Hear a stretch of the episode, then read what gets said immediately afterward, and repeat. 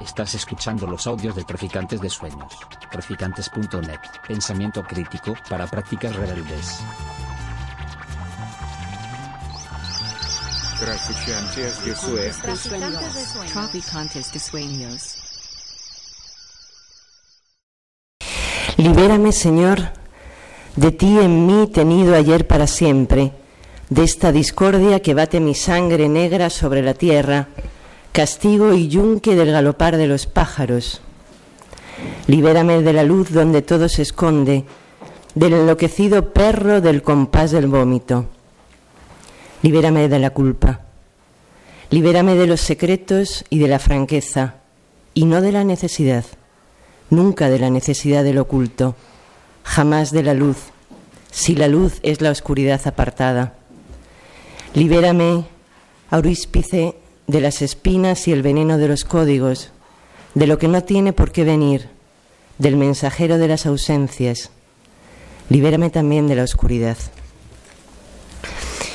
Bueno, muy buenos días. Gracias a cada uno de ustedes, de, vosotros, por acudir a la celebración de este extraño y hermosísimo libro. Gracias a Traficantes por acogernos una vez más, a Discolo por la confianza en la propuesta siempre arriesgada de Maese Tarantino y gracias al propio Alejandro por convocarme a este lado de la mesa de manera seguramente inmerecida, pero cuyo gesto recibo como un regalo. Extraño, hermosísimo y añado Arriesgados son tres adjetivos que utilizo para referirme al libro que nos reúne, el hidroscalo de los colibríes.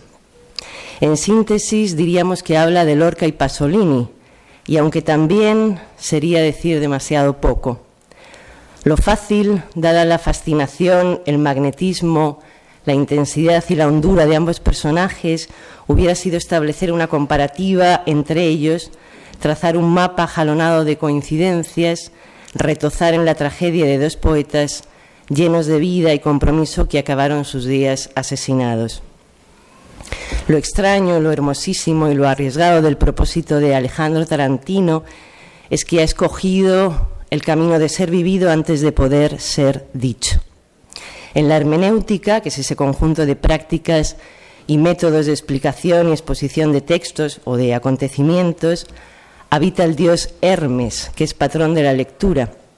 Y acatando ese oficio de mensajero entre dioses y hombres, entre vivos y muertos, Alejandro asume la resistencia del significado a la mortalidad de los textos de Lorca y Pasolini, y lo hace con la auténtica experiencia de la comprensión, la de una responsabilidad que responde, inspirado por el ánimo del amateur, que es aquel que ama lo que conoce e interpreta y se ama lo que duele y exalta, como nos recuerda en el exordio el propio Alejandro. Todo arte, creo, en mayor o en menor medida, constituye un acto crítico. Todo arte es una contradeclaración al mundo. El poeta o el artista relaciona la materia prima, las anárquicas prodigalidades de la conciencia y del inconsciente con las latencias, a menudo inadvertidas e inhabitadas, de la articulación, cada poeta, cada artista, coloca a la urgente luz de sus empeños, de sus recursos lingüísticos y compositivos, los logros formales y sustantivos de sus predecesores. Esto mismo hace Alejandro, responder a aquellos fragmentos de la obra de Lorca y Pasolini que lo atraviesan, no por medio del comentario, del análisis, del razonamiento, sino del vínculo de responder a aquello que nos resuena por medio de un volver a pensarlo, porque el, poema, y a menudo se nos olvida, piensa. Así Alejandro reproduce algunos textos de sus mayores, ofreciéndonos las más auténticas de sus observaciones. Dos elaboraciones de la imaginación entran en contradicción, en decir de otro modo lo incorporado. La literatura secundaria, por ejemplo, sobre Madame Bovary es ingente y mucha de ella prescindible.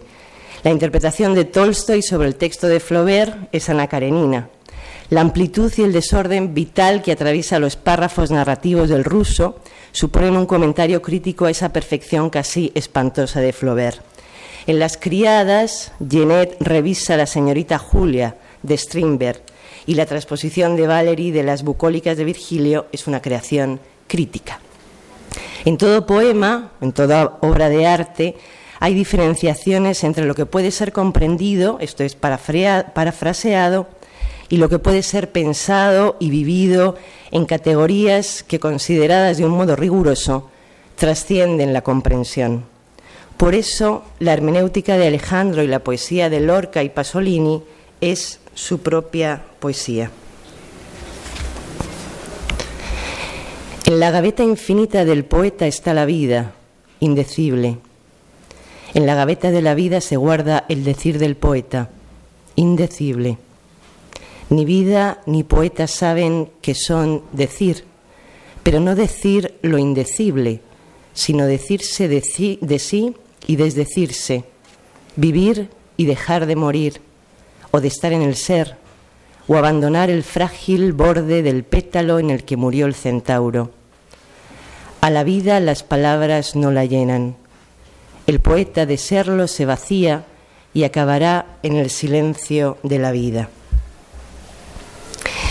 Haberse ceñido a la ortodoxia interpretativa de los autores escogidos le hubiera obligado a construir una temporalidad espuria, próxima al apocalipsis y la indigestión, y a la postre, y seguramente de un modo sutil, anestesiante. El comentarista, el analista, corre el riesgo de creer que los textos que interpreta le pertenecen y que su verdad es mayor que la que encierra la propia autoría que glosa. Le ocurre como a esos buzos que a cierta distancia, a cierta profundidad marina, tienen la certeza de poder respirar y se quitan la escafandra y mueren. Tarantino responde a la verdad de Lorca, de Pasolini, con su verdad. Impide así la relativización de lo absoluto de ambos autores. El análisis de Alejandro es pura praxis, de ahí lo extraño, lo hermosísimo y lo arriesgado de la apuesta. Responder a la voz con la voz, a la poesía con la poesía, no entraña el delirante narcisismo de creerse Lorca ni Pasolini, de medirse con ellos, sino de ejercer el derecho, cada vez más en decadencia, de reclamarse parte de una estirpe, de reivindicar a quienes nos dieron sustento.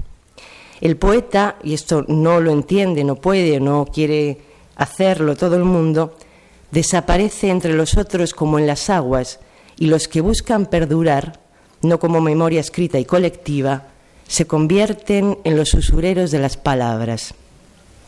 La poesía de Tarantino, y así la pone en pie, es pensar el deseo de vivir nunca solos, o todos o ninguno, y eso es ser mejor a través de otro.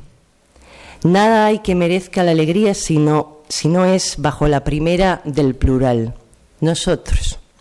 Así como no hay una boca en la oscuridad que muerda la mañana de las amapolas.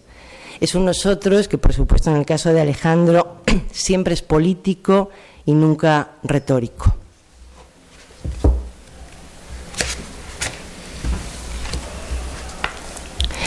La tristeza es una forma de terror, un hueco insalvable, impensable como la logia de los helechos y el hastío de los viajes. Todo se asemeja, Homogénea es la masa y la mesa del verdugo y los manjares del mal consumidos por iguales. Los tercos poetas cuelgan de los anaqueles en las bibliotecas, no olvidan los autos de fe del capitalismo, beben la lluvia de páginas proscritas y se balancean sin penitencia, hacen círculos alrededor de las maldiciones tolerantes, esos secretos adultos cadenas de Leviatán, que es el poder a su afonía. Hay un lenguaje contra la realidad, un no que jamás perdonará y un no que llama en los seres que arden en la tormenta, donde escribir es una verdad de cera y humildad. Lo oscuro son los hechos entre los libros interiores. Alejandro conversa con Lorca, con Pasolini, con un puñado generoso de filósofos que ya no están de moda, pero que son eternos, además de Platón y Aristóteles, Diógenes Laercio, Anaxágoras, Empédocles, y lo hace siempre en un diálogo simbiótico.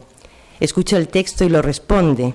lo responde, no trata de acotarlo ni de completarlo, sino que le sigue el paso, lo acompaña, se deja acompañar por él en su decir y lo alcanza, nunca desde el dolor, sino siempre con las manos. Lo glosa, lo glorifica. Y concluye este asombroso viaje con una obra de teatro en tres actos, Palabras en el arrabal, musical, sencilla, honda, en la que propicia el encuentro de estos dos personajes, de Lorca, de Pasolini, porque al fin y al cabo el colibrí es el único pájaro que por sus cualidades físicas puede volar hacia atrás. Y eso mismo hace Alejandro auspiciando este caminar por entre los arrabales de dos poetas que vivieron en la extensión de la desmesura. Gracias por la escucha.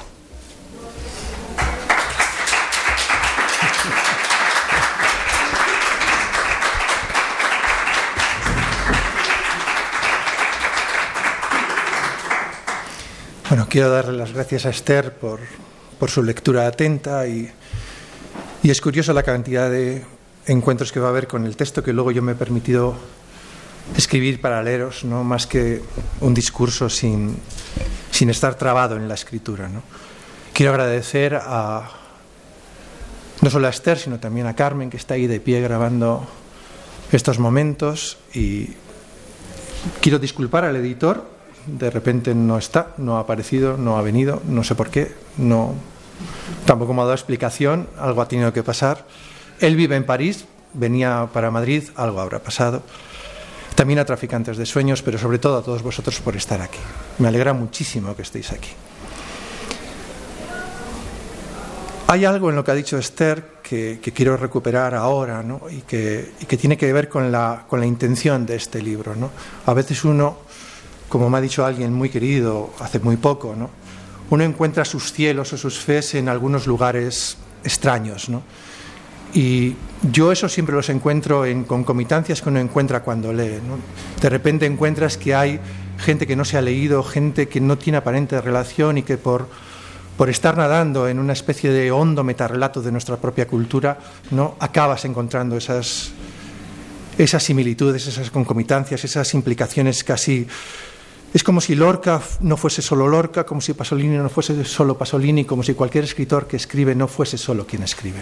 Y eso alivia mucho, porque escribir en soledad y pensar en soledad y zambullirte en esa historia de la cultura, no a veces abisma, ¿no? Pero claro, cuando uno se abisma y en el abismarse se encuentra con personas así, con escritores así, pues la cosa como que alivia, ¿no? Así que no, no hay una intención en el libro, y eso usted creo que lo ha dejado muy marcado, ¿no? de glosar o de establecer una especie de ensayo pseudopoético sobre la relación entre Lorca y Pasolini. Lorca no pudo leer a Pasolini, Pasolini no tiene ninguna referencia acerca de Lorca, pero cuando se les lee, cuando se les siente, sí que hay algo que tiene mucho que ver con ellos, y no solo por su condición política o comprometida o por las características tan especiales de su muerte. ¿no? De hecho, el, el título esconde el, lugar donde se encontró el cuerpo de Pasolini ¿no? y la idea de los colibríes en Lorca. ¿no? Y esta idea de que eh, la esperanza que siempre está ahí como palpitando en lo más profundo de Lorca, ¿no? sea capaz de amerizar sobre el propio cuerpo ensangrentado de Pasolini, a mí me parecía muy poderosa, pero realmente poderosa. Y creo que recuperar ese vínculo entre figuras tan importantes de la crítica y del pensamiento y de la poesía ¿no? en nuestro tiempo es más que relevante. Yo lo único que puedo hacer es escribir escolios. Un poema en este sentido o en este libro es un escolio, es casi, eh, no voy a decir un comentario, porque no lo es, porque inevitablemente uno cuando escribe también tiene una voz y quiere que esa voz sea leída. Hace mucho tiempo un profesor mío me dijo que una vez que uno descubre su voz, lo único que puede hacer es ser fiel a ella. Y por eso siempre le estuve eternamente agradecido. Luego esa voz puede ser extemporánea o no tener nada que ver con el tiempo presente o no ser leída, pero es tu voz, no hay otra forma de, canalizarlo.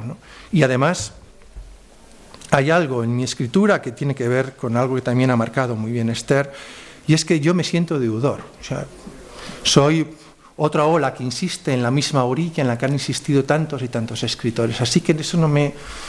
Es más, eh, las citas, las referencias, no es sino hacer evidente el tributo y, y hacerlo evidente, porque si no, a veces un escritor puede caer en esa especie de banalización del propio narcisismo. Y no estoy dispuesto a eso.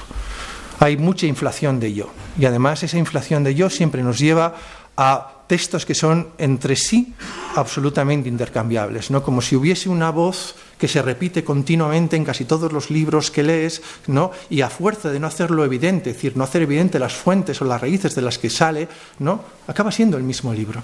Sin embargo, cuando te enfrentas a ello, cuando lo haces evidente, de repente tu propia voz encuentra su propio sitio. Y ese juego a mí me parece relevante para lo que hoy leemos y escribimos. Y si me permitís, voy a leer este pequeño texto que, que os he escrito y, y, así yo creo que va a quedar más, más claro. Por supuesto, eh, lo digo en este texto, pero ya lo aviso, ¿no? No, no me gusta leer los poemas. Los textos añadidos sí, el ruido que digo yo de la poesía, sí, los textos reflexivos, los textos que tienen que ver con cierta aclaración o explicación, pero los poemas me parece que es, eh, es una estructura para la intimidad y para el pensamiento. Y se tiene que producir ahí. A veces uno tiene la virtud de tener una voz no solo interna, sino en la dicción que favorece la propia lectura del poema. ¿no? Pero aún así, eso no deja de ser una, una, sensación estética, pero no creo que en eso se ponga el juego, ¿no? ni en lo estético, ni siquiera eh, en lo ético ¿no? de la escritura.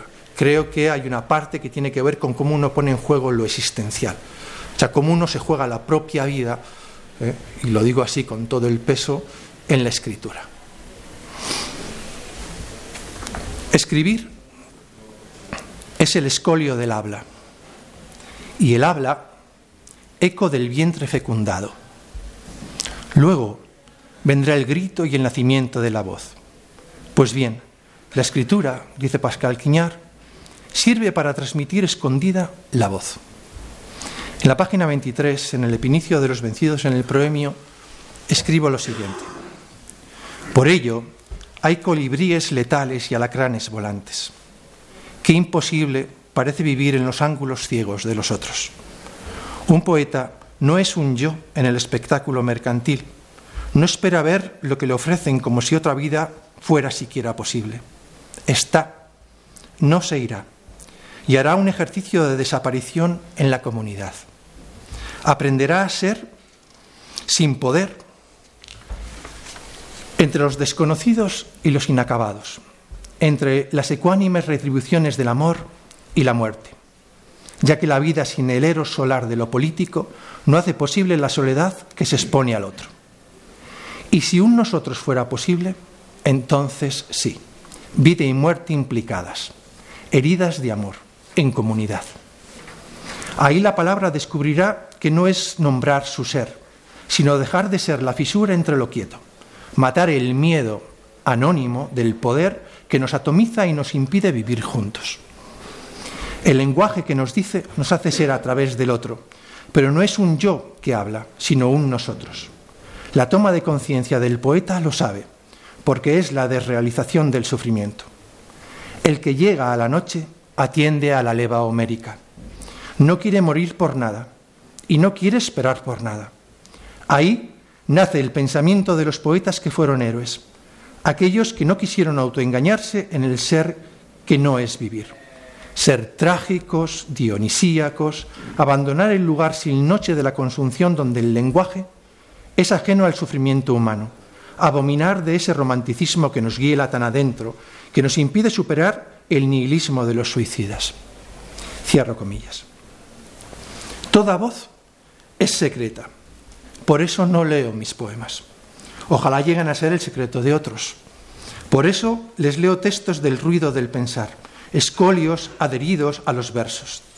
Textos que son en la noche de la voz, y es a ella que le precede la oscuridad. Por ello, al igual que Celán, quise ser hermético, oscuro como Heráclito. Quise ser hermeneuta como Aristóteles o Riquer acerca de los sonidos profundos del mundo de los que nacieron las palabras. Por eso en la página 140, en un texto que se llama Lo intempestivo y que hace referencia, ¿no? evidentemente a Nietzsche, digo lo siguiente. La noche es el único lugar del intento. Ningún otro lugar, ningún otro intento. Ni ayer, ni mañana, ni muerte, ni deseo. Es esta única opción. Solo es la noche. Sola y solo tú. Lo demás es una evidencia insoportable, un cerco de claridad en el que decaen las águilas de Roma. Todo lo que brilla está ausente, los tulipanes del trigo y las albercas de las carpas, el alivio fresco del claustro y los silencios eternos de las capillas, las veredas cobradas por la vegetación y el exterior de los ábsides, el otro lado de lo sagrado. También las voces hondas y parcas de los legos, las habas de los huertos y el panácimo del sagrario, el rumor del río en la quebrada y los truenos de las tardes de tormentas lejanas.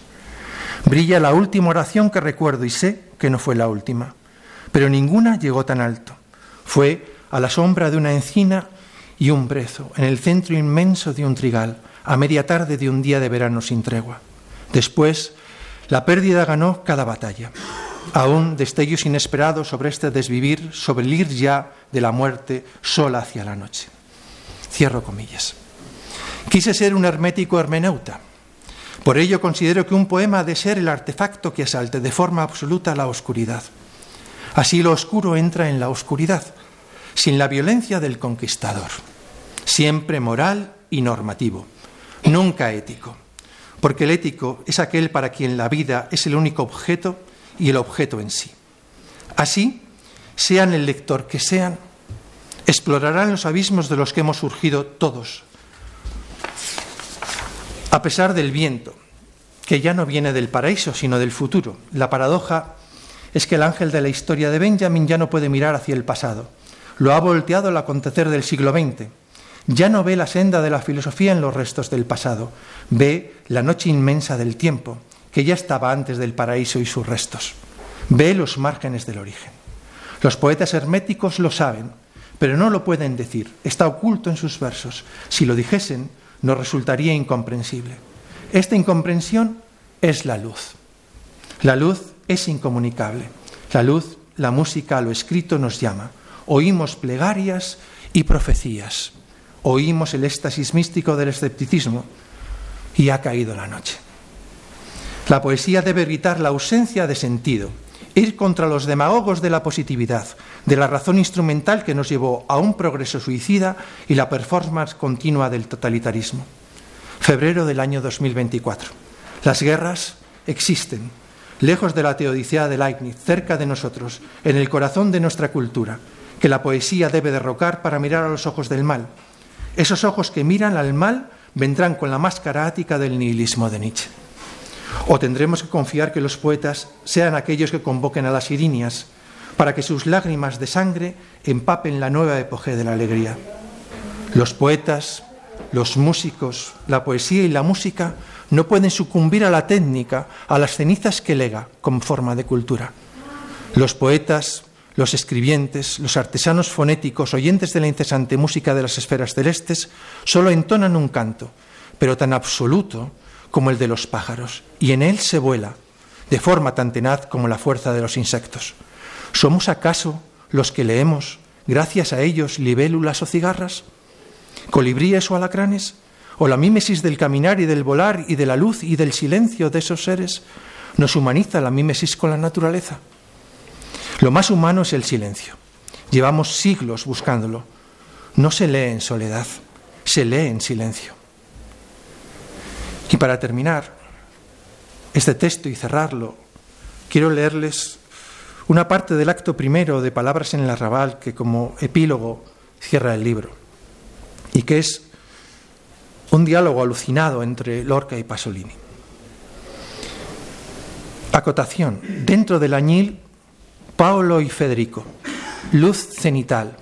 El alrededor gana en oscuridad. Voz en off. Perdido duende de amor. Perdido lo perdido lleva el duende. En la niebla añil. Ojos de camaleón de rama en rama, de calle en calle. Amor ido por amor herido. Hay un hoyo en la tierra de la verdad. Hay pozos del miedo envenenado, tierra sin río. campo de pozos y ríos secos. Ahí se juramentan las palabras blasfemas, lumbre que corre hacia lo quieto, lamas que no la alcanzan. Hay un golpe de sangre, late en el rayo, fulmine di cuore, sangue di luce. Un golpe en la crisálida de Dios, loa de rumores en verde limón. El golpe, las alas de la mujer vestida de ondas y estelas, un golpe loa que las sombras lisonjeras de esperanza detenida en brocal convierten ondas y estelas la voz acuática de lo desnudo. Dice Paolo, recuerdo la sombra de los acebuches en la que descansa el cielo. Y el ciego, el de los ojos como mandorlas, ojos hacia adentro. Le dice Federico, yo le imagino en el amarillo de los jaramagos cuando llaman a la lluvia. La lluvia es el amarillo de los ciegos. Paolo, en la sequía los acebuches amarillean. Creo que sueñan el olor rojo y pluvial, olor de corriente, olor de tierra. Los ciegos saben que el olor a tierra mojada es rojo. Federico, ¿te imaginas su ceguera con un pájaro en la mano? Paulo, sí y no. Es una imagen de la fragilidad, uchilino in mano. Cómo y cuando la simiente encharcada pudre la vida. Un ciego sin amarillo y rojo. Federico, no invento consuelos. En los páramos de la ceguera el límite es a un paso. Prueban a dar un paso fuera del añil, desisten. Pablo, este centro en el centro del tiempo en el que no hay cura, no se mueve. Algo llega y se hace eterno, quieto como una raíz oscura. Se miran los pies, se miran a los ojos. Gracias.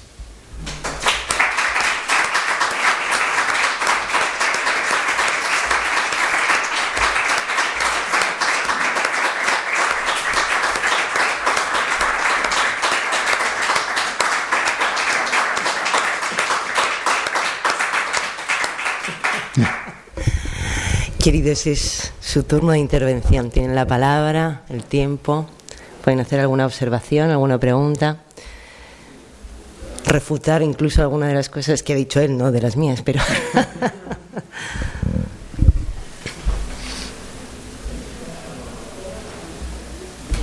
bueno, pues entonces te pregunto yo, ¿qué es, qué es lo mío?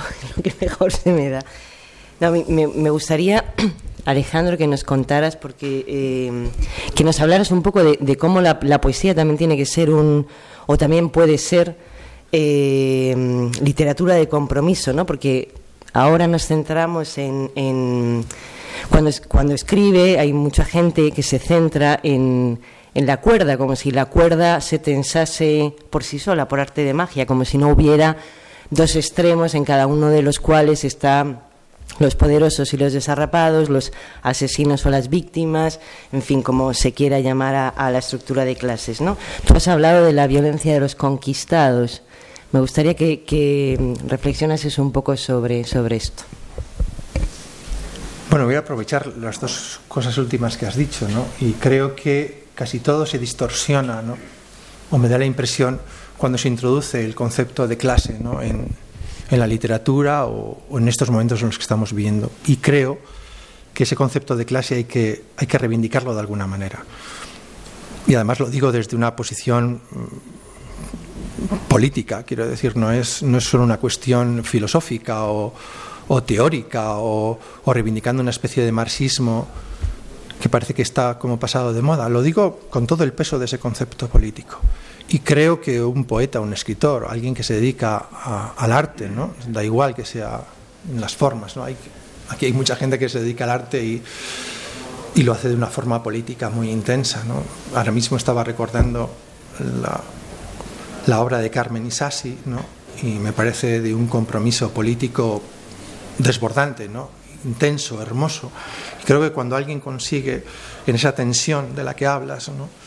Transmitir la tensión artística o la tensión poética o la tensión, no sabría cómo llamarla, al compromiso político diario y cotidiano, a mí eso me parece relevante y me parece interesante.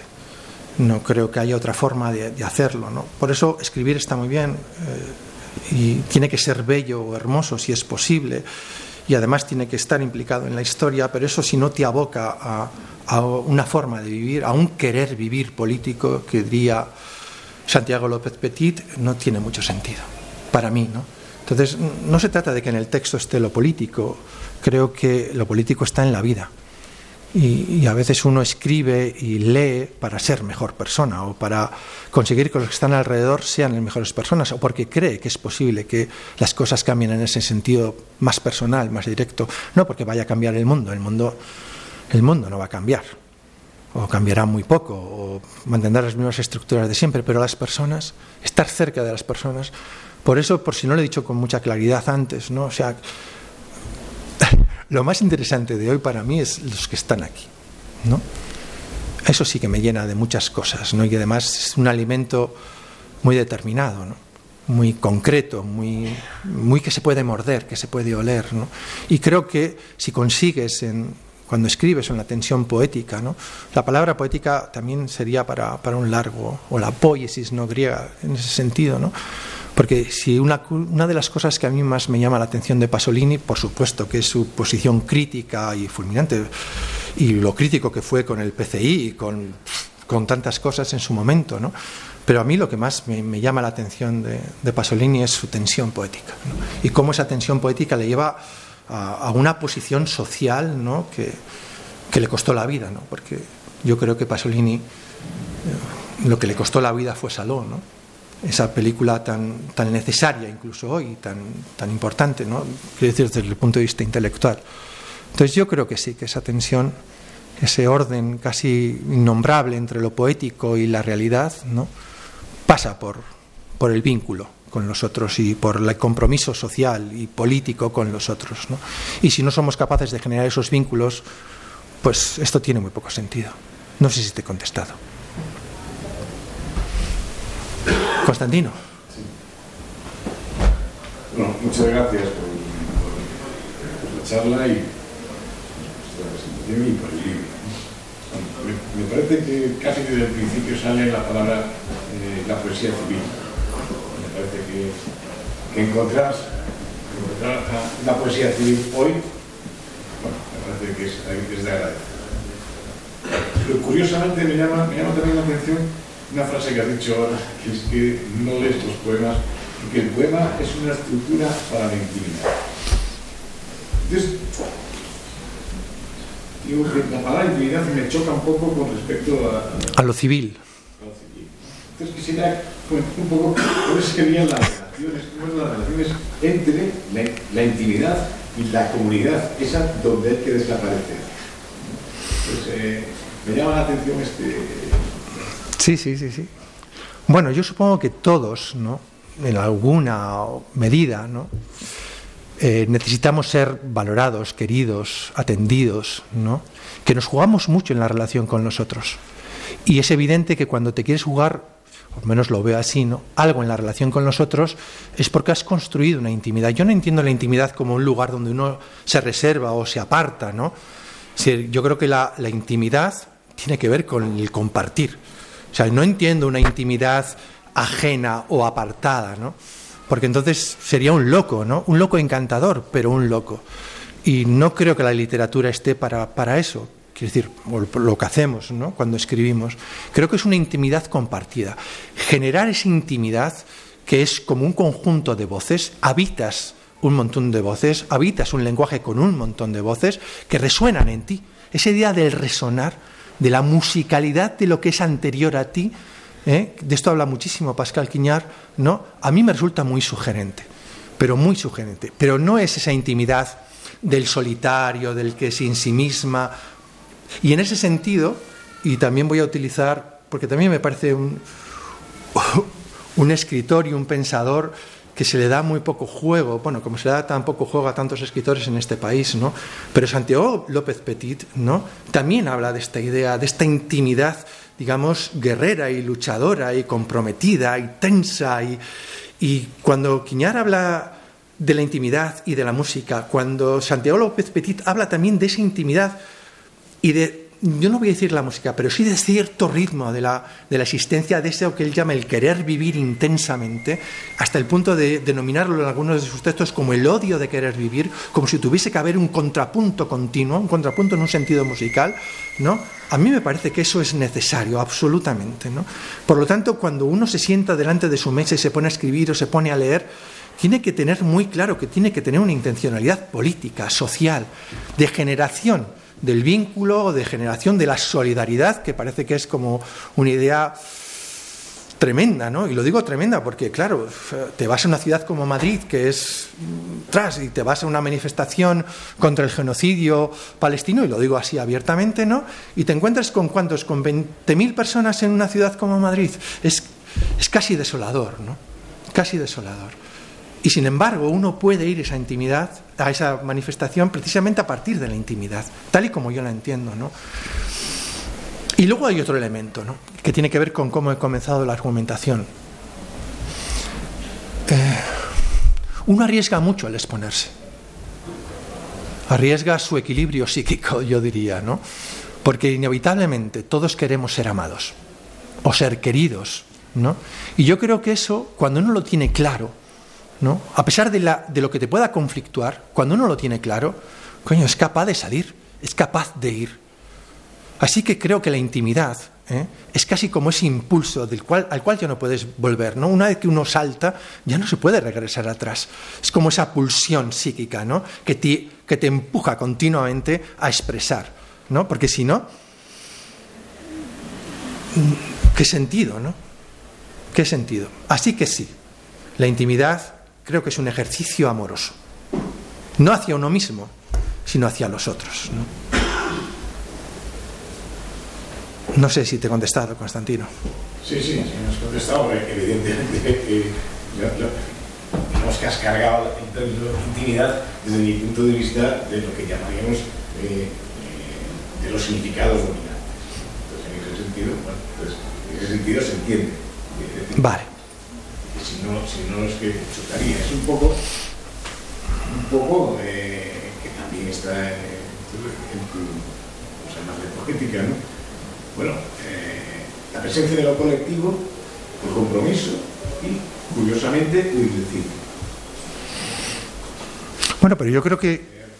Digo que a mí me cuesta... Sí, pero yo creo que lo indecible, no creo que el lenguaje alcance nunca, ¿no? De hecho, podríamos estar aquí hablando, podríamos leer, o por lo menos es lo que me pasa a mí, ¿no? Nunca llega a cubrir, nunca me llega a dar, digamos, una visión del mundo, ni, ni de la realidad, ni de lo real, ni siquiera lo simbólico me permite articular todo eso. Es casi como una cuestión onírica, ¿no? Se me escapa continuamente, ¿no? Pero además acepto el hecho de que el lenguaje es absolutamente insuficiente. Pero si el lenguaje es absolutamente insuficiente, entonces el cuerpo entra a jugar. Y el cuerpo es el vínculo. O, como dirían los analistas, el cuerpo es lo inconsciente, no es donde se marcan las heridas, donde se sufre la vida. Y en el cuerpo a cuerpo, que es para mí el cuerpo de lo político, no solo una cuestión, es donde me la tengo que jugar. Luego, determinar si una poética o una poesía o un libro es civil o hasta qué punto, yo creo que en mi caso, quienes marcan la civilidad del libro son ellos, no yo son ellos, elegirles a ellos, ¿no? Entrar en diálogo con ellos, hacerles otra vez visibles, por decir, no es que yo haga visible a Lorca o a Pasolini, pero quiero decir, traerles de nuevo a colación al debate, eso sí que me, parece interesante, ¿no? Y no sé, yo he disfrutado mucho, quiero decir, en mi intimidad con Lorca y con Pasolini. Y he visto muchos caminos y muchas veredas que urdían, ¿no? Lo mismo en uno y otro. Ese placer es el que emerge. Ese placer es el que proyecto, ¿no? Y el que se hace civil. No es el dolor, no es soterramiento del malestar social, no, no, es el placer. Y yo creo que cuando uno proyecta en los otros desde el punto de vista cívico el placer y no las miserias, ni algo cambia, ¿no? algo cambia, aunque sea poco. Ya lo he dicho antes, o sea, el mundo no va a cambiar. Es que yo no estoy en esa guerra, ni creo que nadie pueda estarlo. Pero mantener los vínculos, alimentarles, ¿no? Eso sí, eso sí.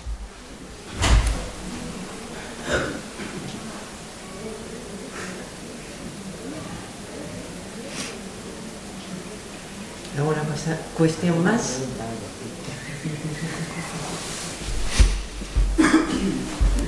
¿No? ¿Lo dejamos aquí entonces? Perfecto.